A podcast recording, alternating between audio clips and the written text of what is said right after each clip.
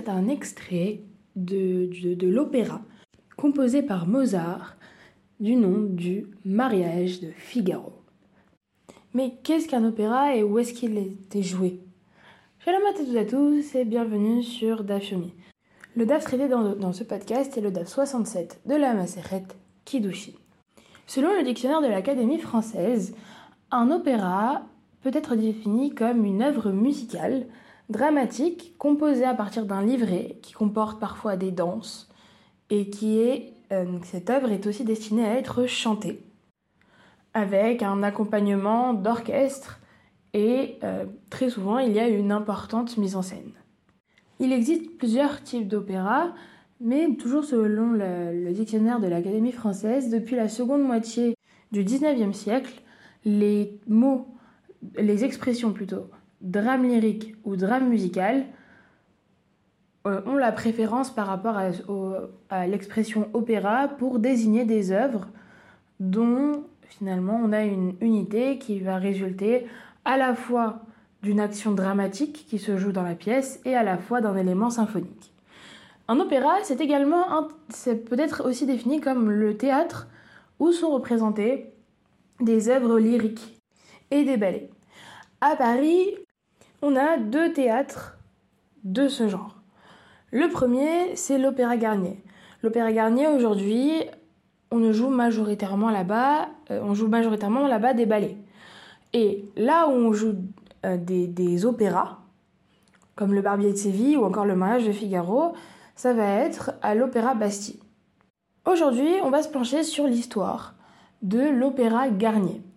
Alors, l'Opéra Garnier, c'est l'opéra dont parle Gaston Leroux dans son livre Le fantôme de l'opéra, avec cette fameuse loge numéro 5, etc., etc.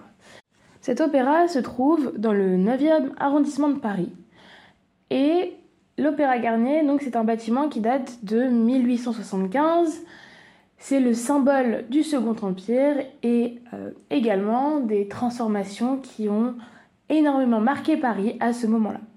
L'œuvre, le, créateur de cette œuvre, c'est Charles Garnier, qui est un jeune architecte qui, alors qu'il commence la construction de l'Opéra Garnier, est alors inconnu. Il va remporter le concours international pour la, constru pour la construction d'une académie impériale de musique et de danse, qui a été voulue par Napoléon III. Mais quelle est l'histoire de cet opéra? À l'origine de la construction de l'Opéra Garnier se trouve un événement assez euh, terrible, si on peut dire. En effet, Paris possède alors, euh, possède alors un opéra qui est rue Le Pelletier dans le 9e arrondissement. Cependant, il va y avoir un événement qui va être euh, grave, qui va venir perturber tout ça, puisqu'en janvier 1858, Napoléon III va être victime d'un attentat en se rendant à l'opéra. Lui n'a rien, mais il va y avoir plusieurs personnes qui vont mourir sous les bombes. Dès le lendemain, l'empereur va donc décider de, faire construire un nouvel opéra qui, lui, devra être beaucoup plus proche de sa résidence qui se trouve alors aux Tuileries, puisqu'il veut, veut pouvoir se rendre à l'opéra euh, en, en toute sécurité. Il va donc organiser un concours pour trouver l'architecte de sa nouvelle euh, Académie impériale de musique et de danse. Il ne veut plus de euh, Rau de Fleury, Fleury qui est l'architecte de la ville de Paris, mais il ne, veut, également pas d'Eugène de, de, Viollet-le-Duc, qui va être le restaurateur de monuments célèbres tels que Carcassonne, Notre-Dame de Paris ou euh, encore euh, le restaurateur du château de Pierrefonds. Le jury va recevoir 171 propositions. Et c'est à l'unanimité qu'ils vont tous choisir l'œuvre de Charles Garnier, qui est alors un jeune architecte et euh, qui est un jeune architecte inconnu. Le baron Haussmann va lui attribuer un terrain un peu improbable. En effet, c'est un terrain qui est en losange, qui est dissymétrique et qui est installé dans une zone assez marécageuse. Malgré tout, les travaux débutent en 1862. Charles Garnier a passé des mois à, à assécher la nappe souterraine et ainsi que les ruisseaux qui vont se trouver sous le futur bâtiment. Il va y avoir 15 ans de travaux pour pouvoir euh, tout assécher. Son architecture, quant à elle, est unique. On a un, on a un grand escalier d'honneur, puisque Charles Garnier a souhaité que le spectacle se déroule aussi bien sur scène que dans le public. Au XIXe siècle et au début du XXe siècle, les messieurs montaient les marches dans leurs plus beaux habits au bras de leurs épouses ou d'une mondaine, et les autres spectateurs étaient postés sur les balcons et les regardaient monter. L'Opéra Garnier, c'était en quelque sorte euh, the place to be, la place où il fallait être. À l'époque, Charles Garnier a fait appel aux meilleurs artisans. Il a engagé 30 peintres. il a engagé un grand nombre de mosaïques et, mosaïstes et 73 sculpteurs pour créer les décors intérieurs ainsi que les décors extérieurs de l'opéra. On a également à l'Opéra Garnier le grand foyer. Donc le grand foyer de l'Opéra Garnier qui est la galerie de promenade des personnalités. Il fait 18 mètres de hauteur et ce qui va étonner le plus dans cette, galerie, ça va être les plafonds qui sont très très beaux ainsi que la couleur entre guillemets vieille or du lieu.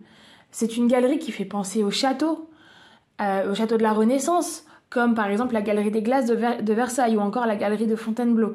On a une gigantesque fresque au plafond qui est l'œuvre de Paul Baudry et qui va également évoquer la musique. Jusqu'au XIXe siècle, comme le veut la tradition, les foyers des lieux de, spectacle sont réservés à l'usage exclusif des hommes, tandis que les dames vont recevoir pendant ce temps dans leurs loges respectives. Cependant, le jour de l'inauguration du Palais Garnier, la reine d'Espagne veut absolument admirer la galerie du Grand Foyer, elle va quand même s'y rendre.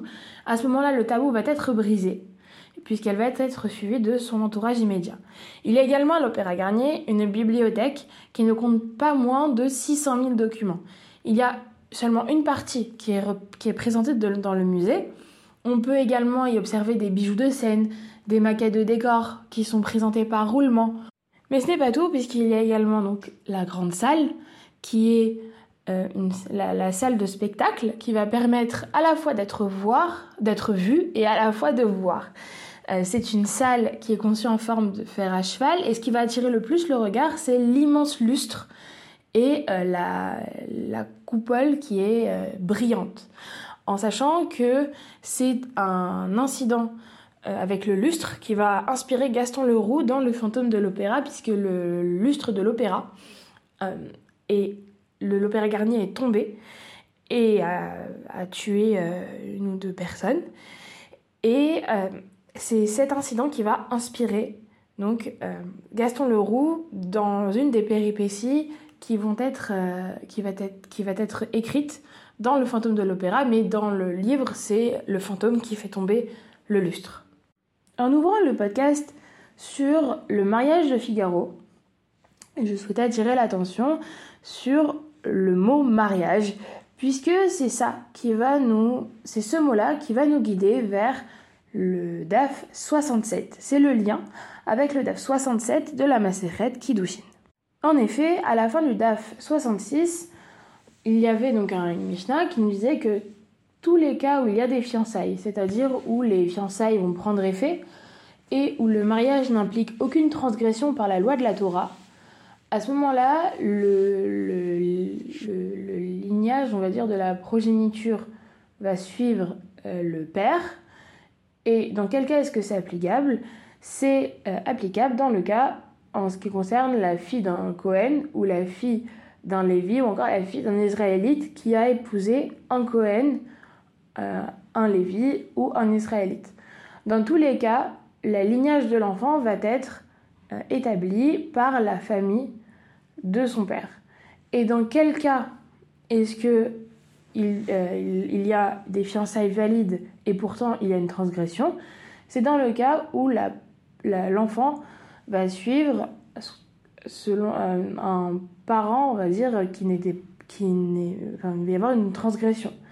Et euh, dans quel cas est-ce que c'est applicable? C'est le cas, par exemple, d'une veuve qui va être mariée à un, grand prêtre, un Kohen Gadol, et s'interdit, ou encore d'une femme divorcée ou d'une, ce qu'on appelle une Chaloutsa, qui est mariée à, un Kohen, juste un Kohen, pas un Kohen Gadol, mais un Kohen, ou encore une mamzerette qui va être marié à un Israélite ou encore une Israélite qui est mariée à un mamzer.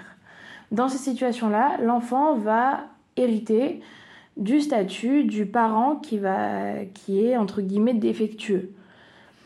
Et dans tous les cas, dans tous les cas où la femme ne peut pas s'engager dans des fiançailles avec un homme particulier, puisque les fiançailles ne prennent pas effet, mais elle peut s'engager dans des fiançailles avec d'autres, ça veut dire que la femme est considérée comme un membre du peuple juif et peut épouser d'autres juifs. Dans ces cas-là, la, progéniture est, est un mamzer. Et dans quel cas est-ce que c'est applicable? C'est applicable dans le cas de celui qui va avoir des relations avec l'un de ceux avec lesquels les relations sont interdites, et c'est écrit dans la Torah. La Gemara nous dit la chose suivante. La Mishnah nous enseigne que tous les cas où il y a des fiançailles et que le mariage n'implique aucune transgression, la lignée de l'enfant va suivre le père. Et euh, Rabbi Shimon dit à Rabbi Yochanan, mais est-ce que c'est un principe finalement établi que tous les cas où il y a des fiançailles, où il n'y a pas de transgression, la, descendance va suivre forcément le, père, puisque dans le cas où il y a un converti qui a épousé une mamzérette, il n'y a pas de transgression, il leur est permis de se marier l'un à l'autre, et pourtant l'enfant va suivre la lignée euh, de la mère qui est une mamzère. Puisque c'est comme c'est enseigné, enseigné, dans une braïta qui nous dit que en ce qui concerne un converti qui a épousé une mamzérette, la progéniture l'enfant va être un mamzer. Et c'est la déclaration de Rabbi Yossé. Donc Rabbi Yochanan va donc dire à Rabbi Shimon Tu maintiens toi que la Mishnah est conforme à l'opinion de Rabbi Yossé Non, puisqu'elle est conforme à l'opinion de Rabbi Yehuda, qui lui dit qu'un converti ne peut pas épouser une mamzerette. Et que, donc, dans ce cas, il y a des fiançailles et il y a une transgression. Et c'est la raison pour laquelle l'enfant va suivre la lignée qui, qui, où il y a un vice. Mais l'Agmara pose la question suivante, mais je ne comprends pas dans ce cas-là qu'on laisse la Mishnah enseigner ce cas comme un des exemples. Réponse de l'Agmara, la Mishnah va enseigner le principe. Tous les cas où il y a des fiançailles et une transgression, dans la euh, dernière clause, et c'est précisément pour inclure ce genre de cas. Puisqu'en fait, il existe un principe directeur de l'interprétation de la Mishnah par l'Agmara, selon lequel une Mishnah n'inclut pas de phrase superflue. Et donc chaque phrase qui pourrait apparaître comme superflue dans le contexte d'un principe va servir à inclure ou à exclure un certain cas de ce principe. C'est le fondement de euh, la Gemara qui va suivre. En effet, euh, la, la Gemara nous dit également mais dans ce cas-là, on n'a qu'à dire une réponse différente, que la Mishnah est d'accord avec l'opinion de Rabbi Yossé et qu'elle enseigne la phrase Dans quel cas est-ce que c'est applicable? C'est pour exclure les cas de fiançailles sans transgression, autres que ceux qui sont énumérés dans la Mishnah. Et donc à ce moment-là, l'enfant, la progéniture, va suivre la lignée du père uniquement dans les cas spécifiés par la Mishnah. Seul problème, nous dit l'Agmara, c'est que dans la, la Mishnah, on a une structure qui est composée avec dans quel cas est-ce que ce principe est applicable et après il y a la liste de tous les cas où c'est applicable. Et la question de l'Agmara c'est est-ce que cette structure-là, est-ce qu'elle va inclure tous les cas applicables et ou alors est-ce qu'il y en a plus? Puisque l'Agmara va prendre l'exemple d'un halal. Alors, un halal, c'est le fruit de l'union entre un Cohen et une femme euh, interdite à un Cohen. Par exemple, un Cohen, euh, un Cohen simple et une femme divorcée. Donc, dans le cas d'un halal qui a épousé une femme euh, juive, où il y a des fiançailles et il n'y a pas de transgression, on peut pourtant dire que la descendance va suivre le père, puisque le, fils aussi va être considéré comme un halal. Et l'Agmara rejette cette affirmation en disant que c'est pas difficile.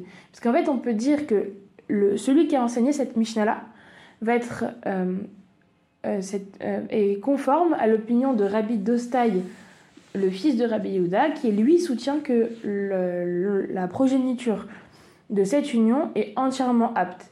Donc il n'y a pas de problème. Et pourtant, à l'inverse, dans le cas d'un Israélite qui a épousé une halala, c'est la fille qui est issue d'un mariage interdit entre un Cohen et une femme qui lui est interdite.